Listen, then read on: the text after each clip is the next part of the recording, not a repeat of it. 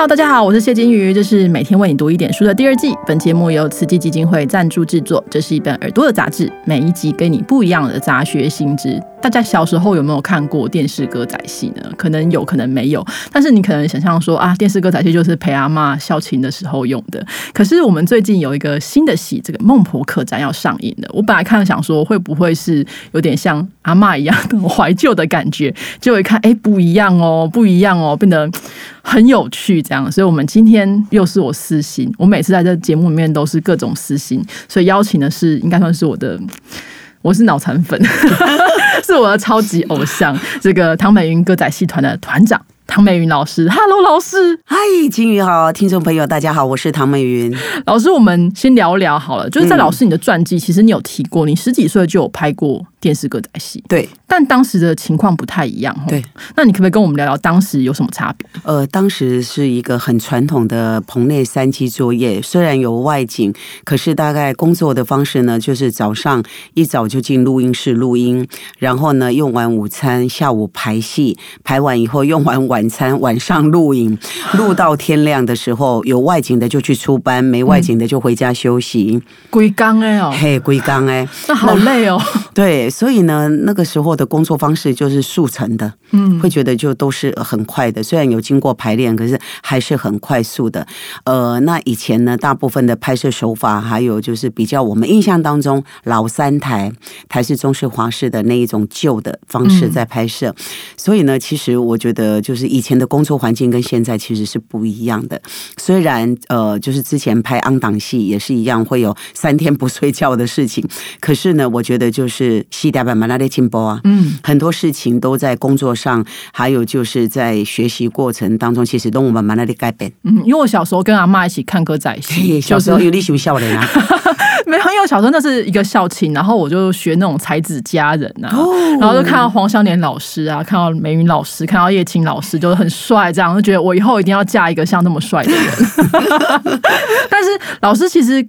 我们在宣传的过程当中，老师其实没有特别讲电视歌仔戏，对不对？那因为歌仔戏很久已经没有登上电视了。你这出《孟婆客栈》是什么机缘之下促成的？呃，其实，在好像是应该一八年、二零一八年吧，我们有个同名的同剧名的舞台剧，呃，《孟婆客栈》。那个时候呢，其实导演也是吴定谦导演。嗯，演完以后呢，其实，在后台我们就一直觉得这个故事非常有趣，因为它是一个架空虚构的。因为对于提到冥界的事情，我想没有任何人敢。肯定说他懂，他去过，因为去过也不会回来告诉我们啊，除非你关了音。所以呢，我们就想说，这个故事我们如果可以把它哈再来调整一下，把它拍成电视剧，那可以用有趣的方式来谈严肃的问题，讨论生死的问题。我想应该观众朋友会很有兴趣，而且就可以借着这个故事来劝人为善，就是一个正向的引导嘛。嗯，呃，我们就觉得这个有意思，我就真的就是去筹备孟婆客栈，然后去送案子。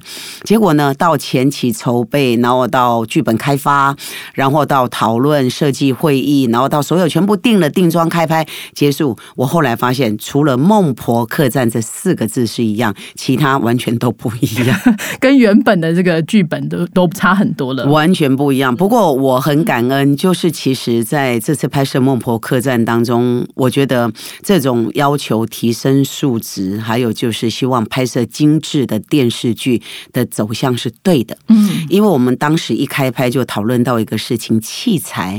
到底要选择什么器材？因为我们拍的过程是使用电影器材，就是采用电影规格来拍《孟婆客栈》。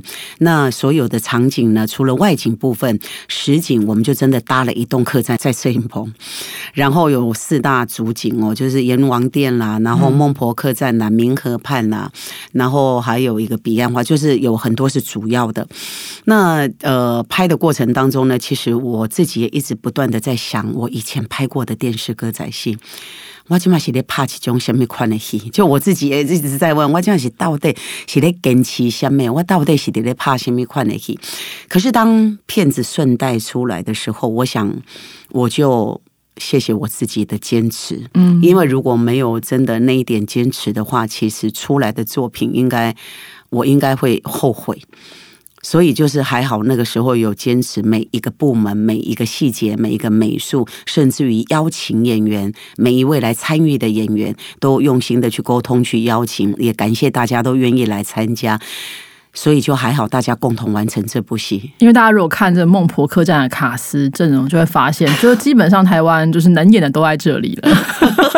上一季我们邀请竹生哥，他就有 call 跟我说：“哎，我被戏刮戏了。”对啊，对啊！你像竹生，你伫个戏内面 演迄个，就是咱印象中吼，这个冥界内面乌白无常，大家听到拢足惊对不？对。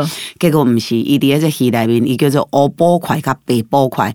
乌波块是娄星彤，然后白波块是陈竹生，因两个人是一对欢喜冤家，所以本来是足恐怖、足恐怖的代志，结果怎啊拄着这对帅哥美女，怎啊忽然间轻松个趣味。嗯，我在看这个预告片跟呃其他的这些呃世俗的资料的时候，其实觉得第一个是这制作上很用心，就是古今融合，你不会觉得说很突兀啦。对，那老师，这个您自己在这个《孟婆客栈》里面的角色，当然就是男主角，就帅到不行，就是你只要看到就会被圈粉那一种。但是我们不能只有帅嘛，老师，你这个角色本身是一个什么样的人？可以跟我们说说吗？嗯，万千凡是一个再普通不过的凡夫俗子，哦，他就是一个凡人。呃，差别的所在都是一些这类珠宝兄、珠宝商，他是一位就是呃很有钱的珠宝商。那他之所以很世俗呢，是因为他从小其实爸爸离开他，那妈妈后来他们母子相依为命，可是后来妈妈也走了，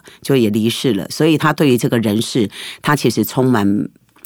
有一点嘛，一种无安全感，而且不信任。他觉得真正在你身边的，永远横的，就是只有财宝地位，好像浅见嘛。这感觉好那个，好好空虚哦，就是很空虚。所以一根个细小世俗，所以我才说很世俗嘛。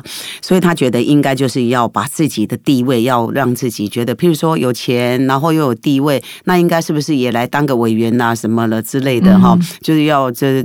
要让自己充实一点嘛，可是世事从来不会如自己所愿，没错。所以呢，当他最熊欢喜、上欢喜的时阵，伊的人生都结束伫迄个时阵。那怎么办呢？你就一辈子这样子那么努力，结果最后就 all you k 伊 all you k 当然你也感觉就唔甘愿啦，唔甘愿就是安那爱情出都等下勇敢呐。所以呢，因都遇到一对就过去的阎王爷跟那个阎王狐狸，就罗比安老师跟王彩华。对对对，波比姐。对对对，那他觉得他就是需要回到杨氏，因为他的员工需要他带领啦，然后他有很多事情还没有完成了，怎么样？阎罗王就跟他说，这金细红哦，跟汉武帝来跟我家龙宫伊的。雕形跟背形需要的，大概来家拢安尼讲，你不例外，你也是这样。一共就是不能回去，结果他就说世界上没有他万千凡办不到的事情。哦，非常狂妄，他很狂妄，所以这个阎王夫人就说：“哎，大小梦，大小梦就是王金英老师跟小米老师很可爱。”他就说：“这个孟婆不是职业倦怠吗？他不想管理孟婆客栈吗？阿兰我兰都找一个人来管理，一都贡献没当。然后他就跟他示意说：‘七列啊。’然后阎罗王就开一个条件，好，你如果拿到五张观众回馈满意度五颗星，我就让你一次还阳的机会，你就试试看。然后他就说是这样吗？他说对，你拿到了，我就让你回去。所以这变细苗一点爱走，因为要回去啊。对。可是问题是，像这种空降部队的老板，第一个来到这个客栈里面，遇到这些员工，南哥哈蔡正南，然后方兴，还有这个许富凯、方佑兴，还有苏宇哈，他们里面就是一个是总务嘛，南哥是总务，呃，这个方兴他是美丽厨娘，然后佑兴呢是这个美丽公关招待就对了，然后富凯是气化人才，那另外一个就是保全。哦，所以呢，他们所有的人觉得这个空降的老板他这个有问题，因为万千凡就是我演的角色，我把这个杨氏管理。珠宝商的这个商店的那一套，我就把它带到冥界来管理，所以我要优化客栈。大家一定最讨厌这种的，就觉得为什么我们做的好好，你干嘛要优化？对，优化那当然就是，假如说我们是差的喽，就是才要优化嘛。嗯，就是资深不做事的，就 譬如说像是南哥，嘿，他就一天到晚一直就是不做事，一直摸灰呀，一直摸鱼。我们看到南哥就会觉得南哥应该不会，他很可爱，他非常可爱，在戏。里面非常可爱，所以就是这个老板跟员工的这种矛盾关系从这里开始。嗯哼，那所以呢，我们就来看，就是这个万老板他到底怎么样来带领这些员工完成他的五张五颗星的满意度的调查表。所以整个过程就会从这个系列的旅程当中开始，就从这里开始，所以就来了一组这个世纪的非常大家耳熟能详的贵宾梁山伯祝英台。哦。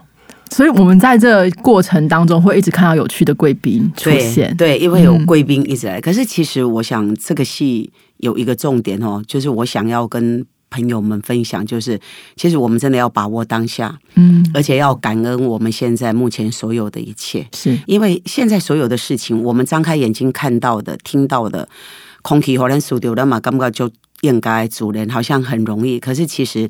换另外一个地方，在同样一个地球上，其实有很多地方是没有这种摩羯中台骨诶，所以因为太理所当然，我们就会不会珍惜，会浪费。对，所以我们这个戏其实要讲的就是，我们真的要感恩，这要珍惜，我们把握当下，而且我们要懂得，要好好的去关爱我们身边的人，嗯，不要等到来不及了，把就 K 啊，一起刚你加倍来关心，已经维护啊。